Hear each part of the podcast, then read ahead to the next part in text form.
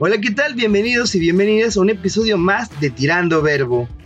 Los saludo en este martes 6 de julio, esperando que se queden con nosotros y nos acompañen a lo largo de todo el programa, que en esta ocasión les traemos un tema que seguro se les hará agua a la boca.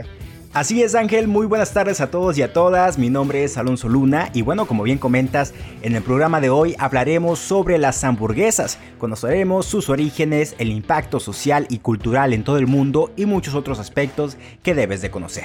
Pero antes de comenzar, los queremos invitar a que nos sigan en Instagram, Twitter y Facebook como arroba tirando verbo donde podrás encontrar contenido exclusivo del programa. De igual forma, les recuerdo que nos pueden escuchar en cualquiera que sea su plataforma favorita de podcast, ya sea Spotify, Google Podcast o Apple Podcast. Las hamburguesas son una de las comidas rápidas más consumidas y su nombre proviene de Hamburgo, una ciudad en Alemania donde se creó la primera receta. Se calcula que la hamburguesa moderna comenzó a comerse dentro de un pan entre 1885 y 1904 en Estados Unidos. Este alimento se puede preparar al gusto de todas las personas con la cantidad de carne que se desee, con o sin vegetales, queso, tocino, entre otros tantos ingredientes al gusto de cada quien. Sin duda alguna, las hamburguesas se han convertido en un platillo para cualquier día de la semana y para cualquier momento del día, un manjar para el paladar. Aunque su origen es tanto incierto, algunos lo remontan al siglo XIX, cuando un grupo de cocineros colocaron un poco de carne entre dos panes, mientras otros aseguran que la hamburguesa fue creada en el siglo XV. Como sea, lo cierto es que esta es una de las propuestas de fast food más famosas en el mundo. Es por eso que en este programa decidimos hablar de uno de los mejores manjares creados por el hombre. Continuamos.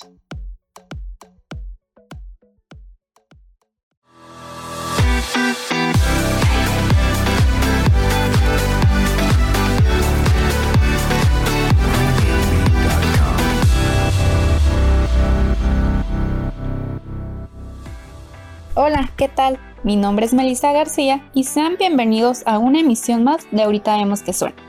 Es un gusto tenerlos nuevamente con nosotros como cada semana, esperando que se encuentren de maravilla. Antes de iniciar con la canción del día, les quiero anticipar que será un programa algo diferente, pues la sección inicia una nueva etapa. Lamentablemente, mi compañero Marco ya no podrá continuar en este proyecto pero ahorita vemos que Suena continúa con más contenido y con la misma actitud por ustedes y para ustedes. El día de hoy estoy muy contenta y es que a partir de este programa tenemos a un nuevo conductor. Les presento a Leonardo. Hola amigos, espero se encuentren muy bien. Mi nombre es Leonardo Lepe. Como lo dijo Melissa, seré el nuevo conductor de esta su sección Ahorita vemos que suena. Sinceramente estoy muy feliz, para mí es un honor poder ser parte del programa ya que después de escucharlo y seguirlo, ahora poder ser parte de él es un privilegio para mí. Y sí, ahorita vemos que Suena continuará con mucho más contenido, así que no se lo pierdan. Si eres nuevo, disfruta del podcast y de esta sección. Estamos seguros que no te aburrirás. Hoy les estaremos hablando sobre una banda ficticia, compuesta por los personajes Archie Andrews, Reggie Mintle y Jacket Jones, un grupo de personajes adolescentes del famoso universo de Archie Comics y de la serie animada El Show de Archie y sus amigos, del año 1968. Y porque cada canción tiene su historia, transportémonos al mundo de Riverdale. Comenzamos.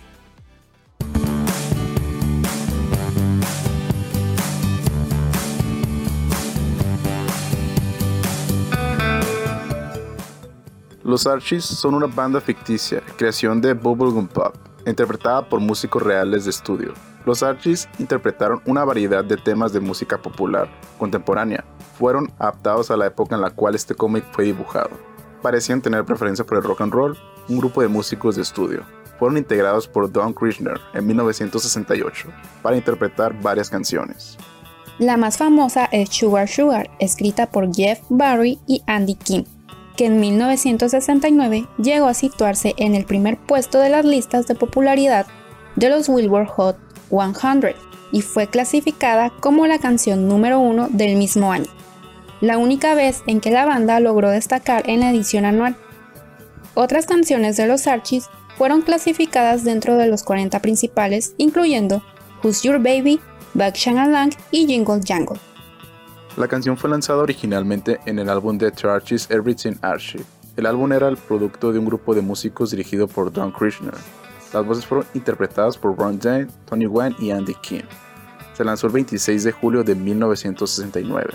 Kirchner entregó la canción a los ejecutivos de las emisoras de radio sin mencionar el nombre del grupo, debido a la decepcionante aceptación del anterior sencillo Bang Chang Alang, que solo llegó al número 22 del Billboard Hot 100. Cuando DJs mencionaron que era una buena canción, se les informó que esta había sido grabada por un grupo de dibujos animados, la canción terminó como uno de los mayores y más inesperados número uno del año, tanto en Estados Unidos como en el Reino Unido, gracias a la asociación del sencillo con el éxito en la cadena de televisión CBS de la serie de dibujos animados El Show de Archie y sus amigos. Ah,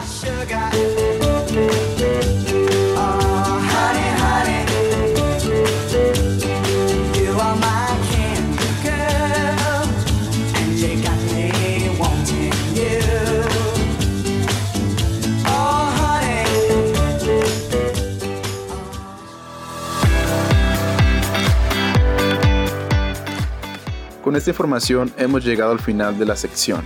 Muchas gracias por haber estado con nosotros en una misión más de Ahorita vemos que suena. Esperemos que sigas disfrutando de lo que resta de este podcast. No olvides sintonizarnos semanalmente, ya que habrá mucho más contenido, no te lo puedes perder. ¿Algo más que gustes agregar, Melissa? Claro, aprovechamos para recordarles que pueden seguirnos en nuestras redes sociales.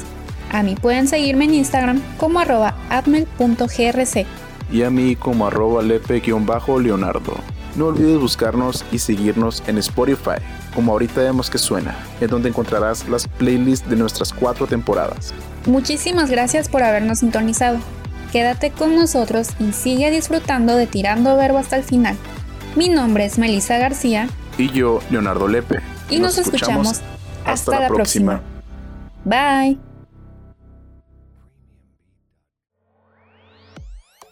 El impacto de la hamburguesa en la cultura pop es de tal magnitud que ha sido uno de los elementos principales en películas, series animadas de televisión y hasta obras de arte como las de Andy Warhol. Esto sin olvidar que los Simpson hicieron famosa a la Krusty Burger, la cual inspiró una reciente colección de Adidas. El documento más antiguo que hace referencia a este plato es una carta del restaurante del Mónico, que en 1834 la ofrecía a sus comensales. En 1895, un chef llamado Luis Larsen elabora la primera hamburguesa en Norteamérica, muy similar a la de hoy en día, pero con una receta que le dieron unos marineros provenientes del puerto de Hamburgo. Los aderezos parecen tener una relación inseparable con este alimento. Mayonesa, mostaza y capsup se han convertido en los ingredientes centrales para su preparación y degustación. En Estados Unidos, numerosos estados reclaman ser los inventores de la hamburguesa moderna, de la contemporánea, de la de hoy en día. La primera cadena de hamburgueserías del mundo se llamaba White Castle y estaba en Kansas City. Fue fundada en 1921. Algo similar hicieron en California los hermanos Dick y Ronald McDonald en el año 1948 y después conquistaron el mundo con el formato fast food o en su traducción en español como comida rápida. La relación de México con la hamburguesa se remonta hasta los años 30 del siglo XX, cuando restaurantes de élite la incluían dentro de su menú. El Hotel Regis, Chandekly, Terraza Colonia, Long Camps o el Hollywood Steakhouse sucumbieron a su delicioso sabor. Sin embargo, fue hasta 1985 con la apertura del primer restaurante de McDonald's en la zona del Pedregal al sur de la capital del país, que se inauguró una nueva época para la historia de dicho platillo en México. Otro dato interesante de este platillo es que en el 2017 el chef holandés Diego Wick creó la hamburguesa más cara del mundo valorada en tan solo 2.300 euros, preparada con carne de vaca japonesa Wagyu, langosta ostrichel infusionada con ginebra Hermit Pastel, trufas blancas y queso Remaker.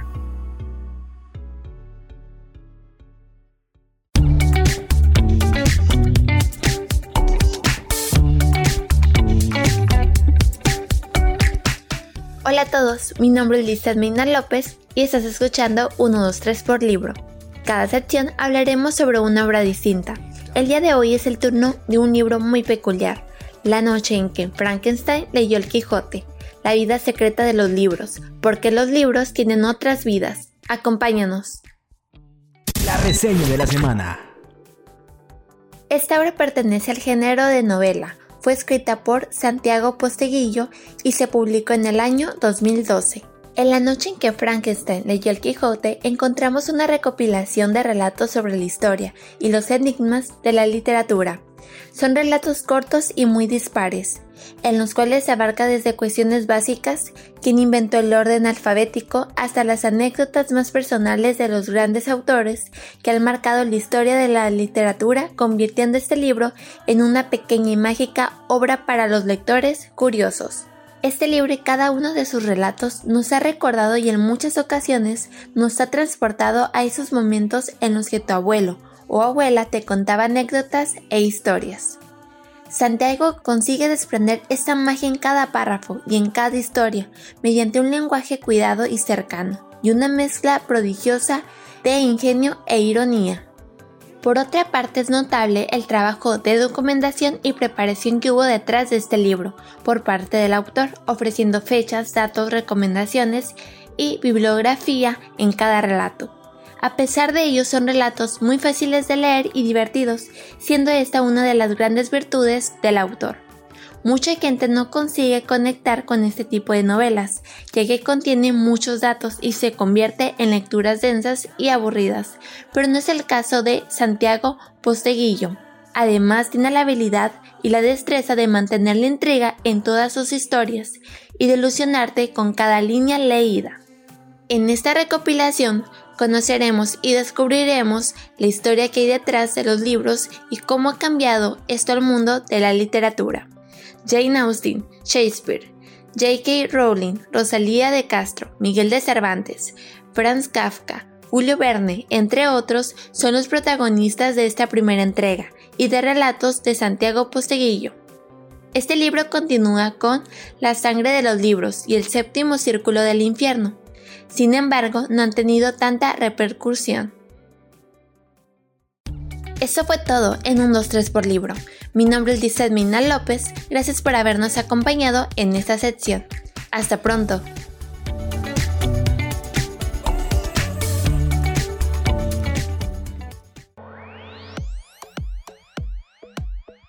Mi hamburguesa la que más me gusta es la que tiene doble carne con tocino y la, y la compro en el Car Junior porque están bien ricas y te dan papitas que también están bien ricas. Sí, pues mi hamburguesa favorita sería la de pollo, que es la que generalmente pido en, cualquier lugar de hamburguesas. Eh, pero de manera particular, eh, la que más me gusta es la Chicken Club de Carl Jr., que bueno, considero que es la, pues, la mejor que he probado hasta el momento, ¿no? Mi hamburguesa favorita es la teriyaki y es de Carl Jr. Me gusta mucho por la combinación entre dulce y salado, lo dulce de la piña, lo dulce y salado a la vez de la salsa teriyaki y combinado con la carne y las verduras, sabe riquísimo. Y para ti, ¿cuál es tu hamburguesa favorita y de qué lugar? Te invito a que nos dejes en los comentarios o en nuestro Instagram, arroba tirando verbo. Bueno, para mí creo que mi hamburguesa favorita es la de Carl Jr., pero no cualquiera, la All Star, la que tiene dos pedazos jugosos de carne. Mi, la verdad, es una de mis hamburguesas favoritas. esta otra también, que es una con macarrones super mega padre, que es infundido, derretido. Se siente la cremosidad, eso crocante del macarrón la carne bien cocida. Una sensación de sabores mezclados, la cebolla caramelizada. Es un sazón sumamente imponente.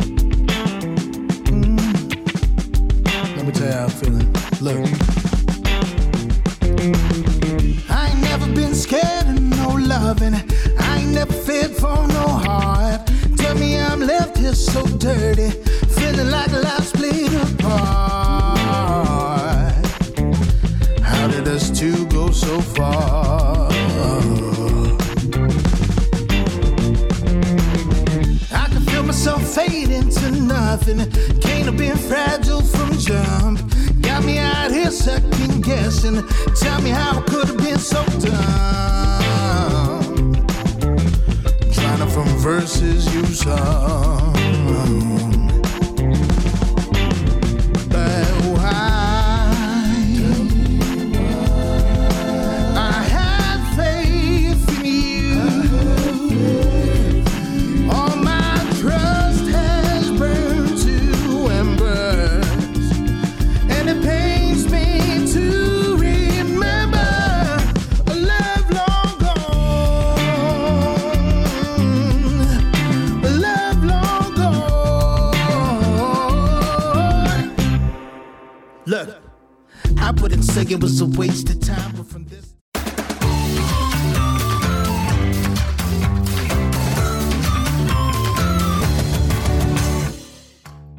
¿qué tal? Muy buenas tardes. Los saluda Alonso Luna dándoles la bienvenida a esta subsección El Rincón Cinéfilo, que bueno, pues a partir de este momento estaré encabezando a nombre de quien fuera titular de este espacio, Alejandro Rico, que pues bueno, lamentablemente por decisiones internas dentro del proyecto verando pues eh, se ha tomado la decisión de que ya eh, no formará parte de este podcast.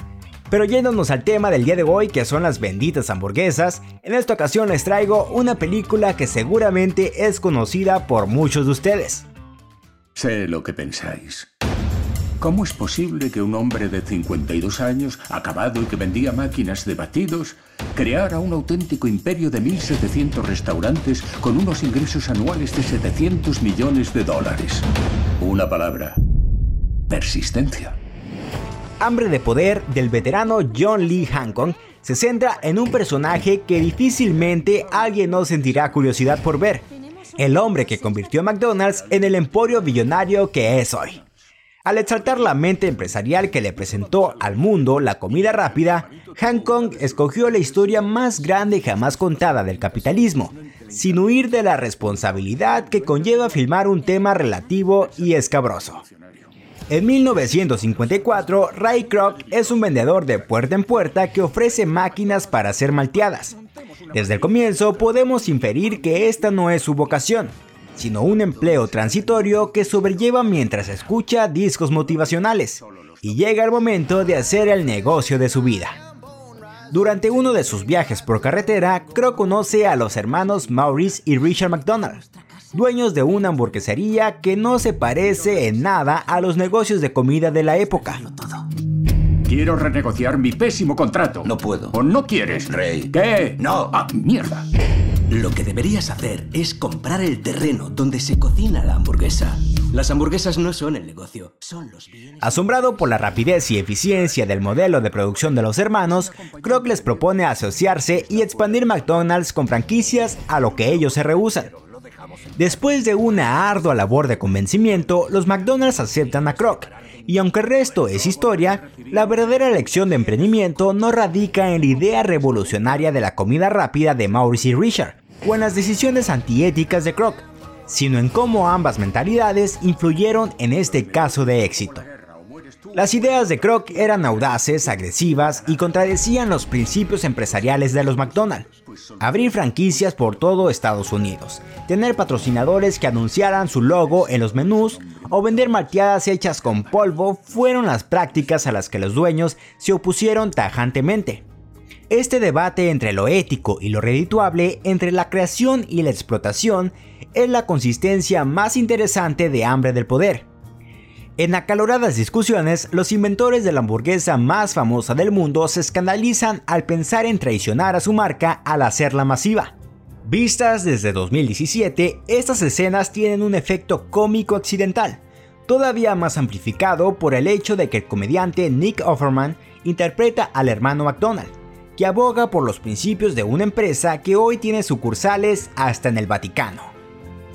Pese a este sentido irónico, esta fábula sobre el robo de ideas y la persistencia mantiene su propósito y definitivamente triunfa al involucrar una marca vigente y omnipresente sin hacer un comercial de ella, ni una campaña de desprestigio. Puede decirse que en el proceder de Ray Kroc, esta cinta expone los verdaderos valores del sueño americano. Lo cierto es que muestra dos versiones del trabajo duro, iniciativa y determinación que los norteamericanos predican, la versión inocente y benévola de los hermanos McDonald y la versión inescrúpula de Ray Kroc. Lo recomendable de esta producción es su tremenda lección de negocios. Lo ausente es su espíritu de película. Dirección de actores, estilo visual, diálogos, ambientación de época, banda sonora, entre muchas otras. Fuera de Michael Keaton en el rol protagónico, Hambre de Poder es cinematográficamente tibia y de pocos detalles. La dirección de John Lee Hancock es pasiva, discreta y aventajada por la actuación de Keaton. Es un documento audiovisual del que aprenderemos cosas muy interesantes y que algunos profesores citarán en alguna clase de introducción a los negocios. ¿Cómo podemos estar casi sin capital? ¿Has hipotecado nuestra casa? Podríamos perderlo todo. Y bueno, hasta aquí hemos llegado el día de hoy. Recuerda que puedes encontrarnos en Facebook, Twitter e Instagram como Verán Tu Digital y Tirando Verbo, además de encontrar todos nuestros episodios en Spotify. Yo los invito a que se queden hasta el final de este episodio que tenemos información muy importante acerca de estos cambios que se han estado dando a lo largo de este episodio en diferentes secciones para que estén al pendiente por mi parte sería todo y recuerda, si te gusta el cine y no eres un experto, ese es tu lugar porque tampoco lo somos. Hasta la próxima.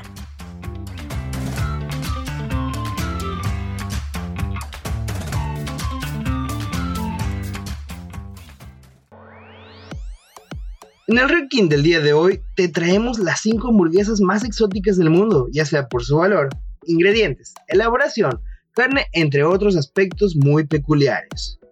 En el número 1 tenemos a Le Burger Extravagant. Con su ostentoso precio de 295 dólares, Le Burger se postula como la hamburguesa más cara del mundo. Fue creada por el restaurante Serendipity en la ciudad de Nueva York, Estados Unidos. Esta hamburguesa es hecha con carne de vacuno waiku japonés. Su pan lleva 10 mantequillas diferentes de trufa blanca y polvo de oro de 20 quilates. Es sazonada con sal ahumada del mar de Pacífico, y todo está cubierto con un exclusivo queso cheddar envejecido durante 18 meses. En el puesto número 2 está Ariel, la combinación dulce. Su receta está hecha de filete de salmón a la parrilla con hierbas secas y espagueti mersals, ensalada de pepinos de grosellas, eneldo y pimienta rosa. La combinación que la hace única e infrecuente es el toque de frutos rojos, que según sus degustadores ha traído una verdadera sorpresa al mundo de las hamburguesas o al universo de las hamburguesas. En tercer lugar tenemos a la Honest. En cuanto a popularidad, esta hamburguesa ha llegado a la cima gracias a sus fans. Se trata de Honest, una hamburguesa catalogada como la más británica de Londres. Entre sus antojables ingredientes está su carne Yorkshire, tocino humado, además de queso cheddar. También trae consigo crema picante con pimientos asados, lechuga y su famosa cebolla roja. En el puesto 4 está Café Club, el ingrediente extravagante. Ingredientes extraños como animales de mar pueden llegar a ser parte de una hamburguesa muy tradicional, pero recorriendo las recetas de este plato por todo el planeta, por toda la tierra, por todo el mundo, encontramos una hamburguesa con carne de camello. Esa se llama Club Camel Burger, en el restaurante Marroquí Café Club en Marruecos. Este popular ingrediente también viene acompañado de tomate, queso fundido y una salsa especial de tomate dulce. Y en el último puesto tenemos a la Big Al, la gigante. Digna de su nombre, Big Al es una hamburguesa gigante del restaurante Big Al's en Stage Barcelona. Fue catalogada como la mejor hamburguesa de toda España en 2016, según los usuarios de TripAdvisor. Consiste en media libra de ternera 100% neozelandesa, acompañada de tiras de tocino, queso, huevo frito, cebolla morada y abundante lechuga.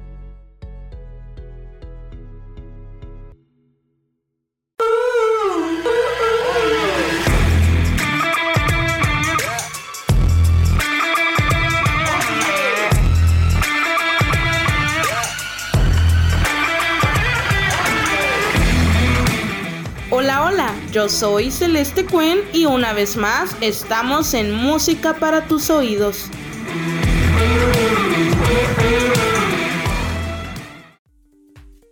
Nuestro top 5 de hoy es un poco distinto a los demás, ya que hoy les voy a presentar las 5 canciones menos escuchadas en las listas de reproducción en Spotify. Comenzamos con nuestro top 5. El top 5. En la posición número 5 se encuentra la rola Do I Wanna Know del grupo Arctic Monkeys de su álbum I Am del 2013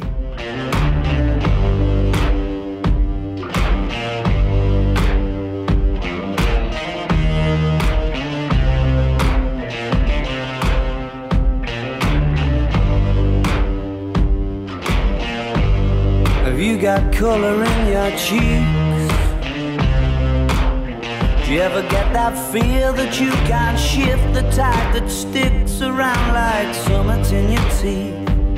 Are there some aces up your sleeve? Have you no idea that you're in deep? I dreamt about you. En la posición número 4 está el sencillo Closer de The Chainsmokers en colaboración con Halsey del año 2016. Hey. was doing just fine before I met you. I drink too much and that's an issue, but I'm okay. Hey, you tell your friends it was nice to meet them, but I hope I never see them again. I know it breaks your heart. Moved to the city and I broke down crying. Four years, no calls. Now you're looking pretty in a hotel bar, and I, can't stop. El top 5. En la posición número 3 se encuentra el sencillo Double Take de Drop del 2019. I could say I never dare to think about you in that way, but I would be lying. And I pretend I'm happy for you when you find some dude to take home. But I won't deny that in the midst of the crowds and the shapes in the clouds, I don't see nobody but you. In my rose tinted dreams, wrinkled silk on my sheets, I don't see nobody but you.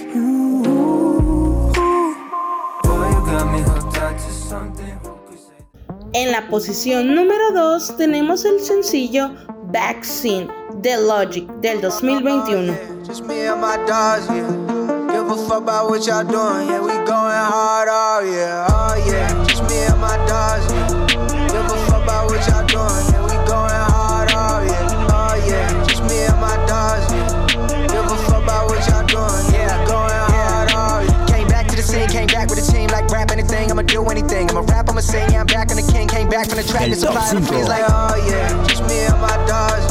Give a fuck about what y'all doing, and we going hard all oh, yeah. Like oh yeah, just me and my dogs. Give a fuck about what y'all doing, and we going hard oh, all I'll be right back in a bit, sipping on something I'm lit, internet throwing a fit. En el puesto número uno se encuentra el sencillo On the Way de Ross del 2021. Yeah, talk to myself in the universe, E-drop. Fresh out of faith, had to restart. Life got dramatic, make the beat stop. Had to reread Alchemist and Deepak. Tap back in. Faded in the belly, trying to bat that in. Travel around the world like I'm backpacking. Industry got a lot of bad scratching. Made the pussy wake up, they were kidnapping. Automatic win when the passion mixed with the action. I'ma rock merch for the rest of my life. I don't care about abstract fashion. Last laughing, that's what I'ma do. Shitting on me, now I'm shitting on you. It's a natural order, crossing borders. Trying to move towards myself, my truth. I'm in it running towards where I'm becoming. On the way, on the way, on the way, on the way. el top 5.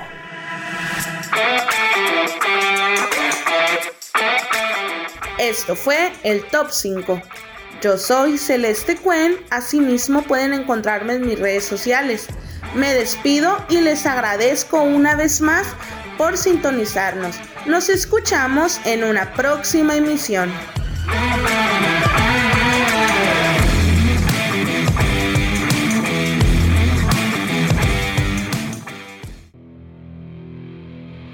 Hasta aquí hemos llegado con el episodio de hoy, no nos resta más que agradecerles por habernos escuchado y recordarles que nos pueden seguir en redes sociales como arroba verán tu podcast y arroba tirando verbo, tanto en Instagram, Twitter y Facebook. También nos pueden seguir en nuestras redes personales. A mí me encuentran como arroba rabac-gotión77 en Instagram, en Flickr como Miguel Ángel Rábago y en Facebook como Miguel Rábago. Y a mí me encuentran en Instagram como arroba mx Y bueno, aprovechamos para mandarles un saludo a nuestros compañeros Marco Rosas y Alejandro Rico, que bueno, pues en esta ocasión hemos decidido jugarles una pequeña broma. Por supuesto que aún siguen formando parte de este proyecto y bueno, ya estarán con nosotros en el próximo episodio. Sin más que decir, nosotros los esperamos en un próximo episodio. Cuídense mucho, hasta la próxima.